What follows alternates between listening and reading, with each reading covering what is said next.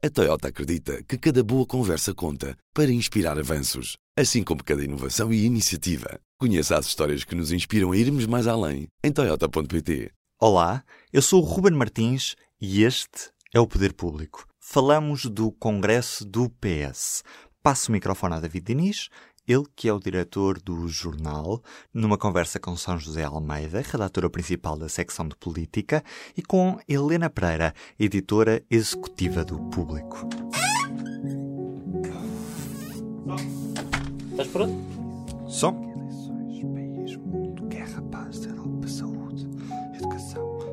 No meio de tanta conversa, trazemos as histórias. Poder Público. As jornal. Ora viva, bem-vindo ao Poder Público. Uh, hoje estamos aqui para lhe antecipar o Congresso do Partido Socialista, sobretudo para lhe explicar o Congresso do Partido Socialista. Eu estou com a São José Almeida e com a Helena Pereira e são alguns minutos para depois perceber melhor o que se vai passar naquele palco e, claro, também fora dele.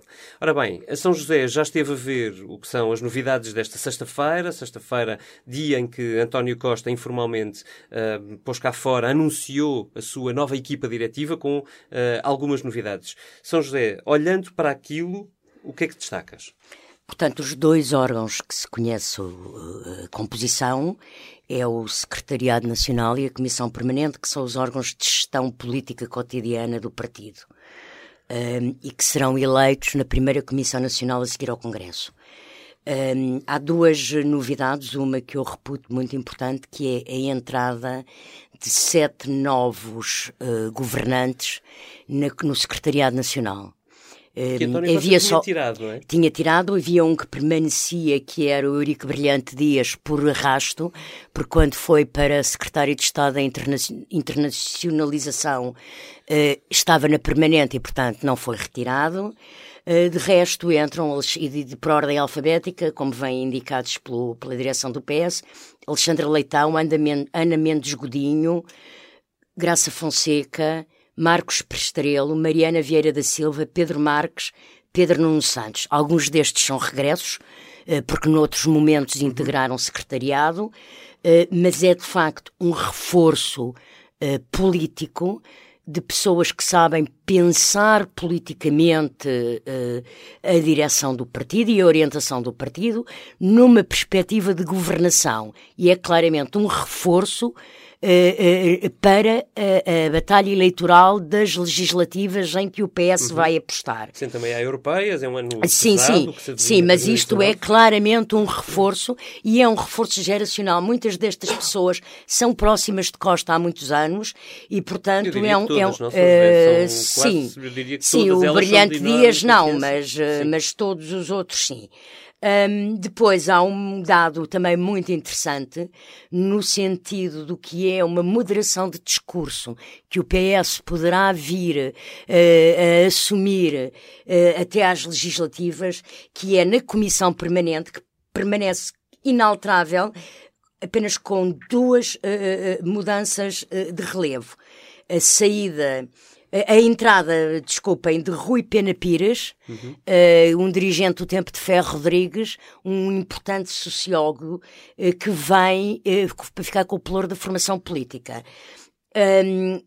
As outras, a outra alteração importante na permanente é a saída de Porfírio Silva e de João Galamba, que deixa de ser o porta-voz do partido e passando esta função a ser desempenhada por Maria Antónia Almeida Santos, que já estava na permanente, mas que agora uh, assume as funções de porta-voz. Assim, e isto é outro sinal mais Galamba, low é? profile e, sobretudo, um sinal de tal moderação que Costa quer imprimir no partido a partir de agora porque em muitos setores do PS uh, uh, a atitude política de João Galamba era vista como demasiado radical e demasiado reativa.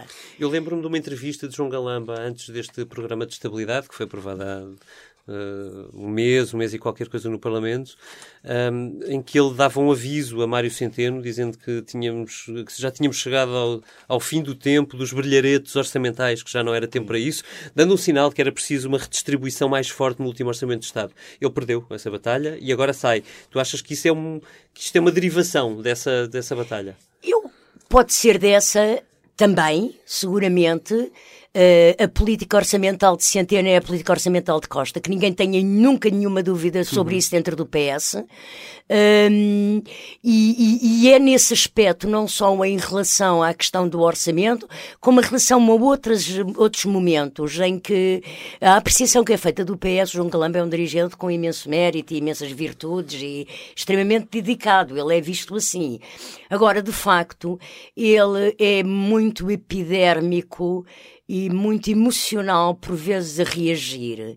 E isso no momento em que o PS vai partir para uma batalha eleitoral difícil, em que vai querer tentar a maioria absoluta sem nunca o dizer, não é? Vai ser um exercício um bocadinho a uhum. Guterres em 99. Quanto menos anticorpos forem criados, melhor.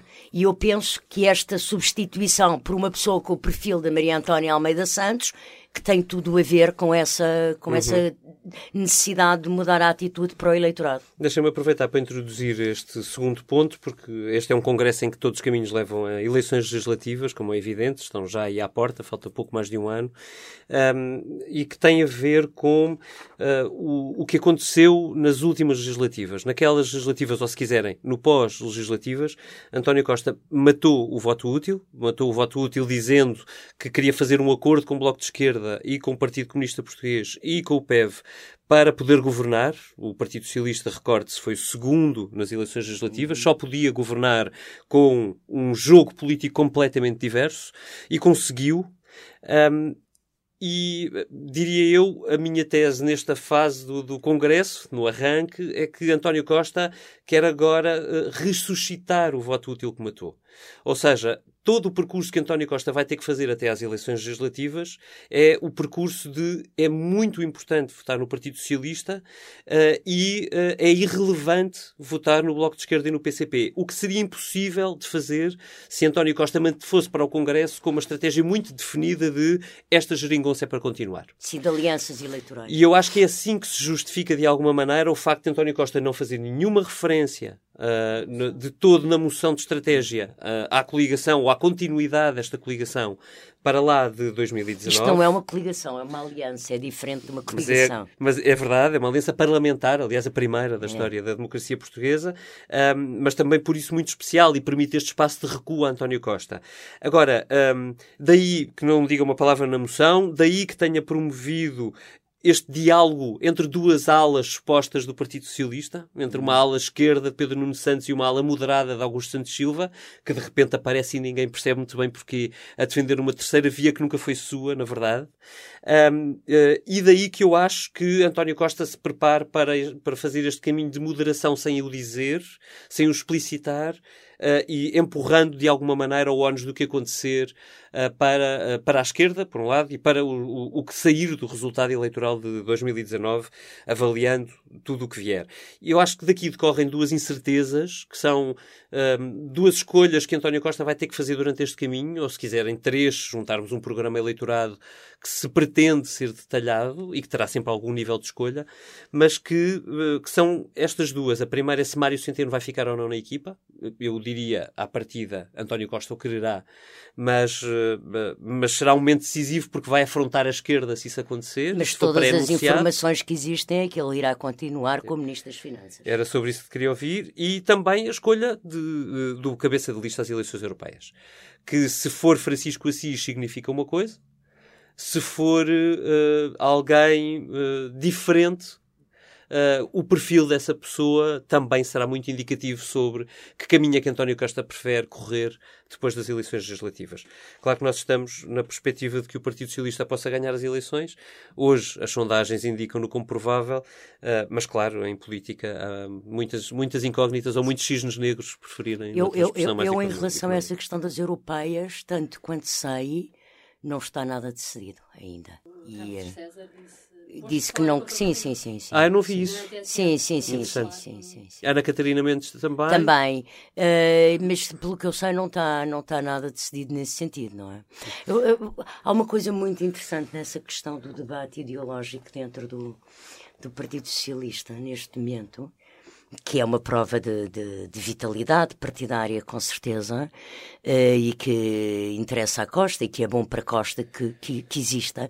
Mas há, há, um dado que eu outro dia estava-me a lembrar que é muito engraçado. Augusto Santos Silva, que surge agora como a primeira linha de uma suposta ala mais à direita dentro do PS, eh, e como defensor ou herdeiro de uma terceira via e de um, de um social liberalismo, um, ehm, foi o homem foi o dirigente que aqui há muitos anos, há mais de uma década, redigiu a moção ao Congresso de Manuel Alegre uhum.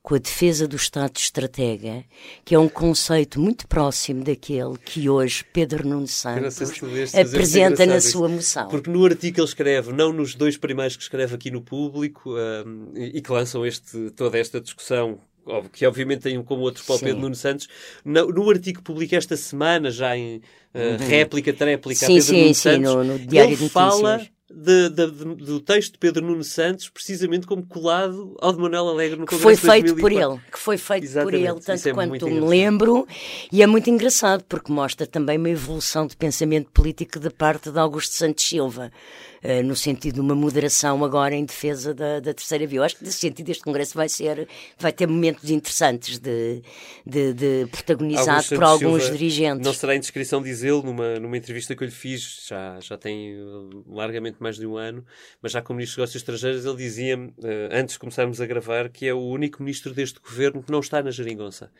porque ele tem a pasta que está fora do fora. acordo de coligação, que é dos negócios estrangeiros, que inclui, obviamente, a difícil e muito sensível questão europeia. Helena, uh, Helena Pereira, o, do ponto de vista de, dos militantes do Partido Socialista, um, o, que é que tu, o que é que tu achas que eles vão trazer ou que esperam deste Congresso? Partimos para um congresso com um líder eleito com 90%. Há quem diga que pode. 96. Que há, 96, com mais de 90.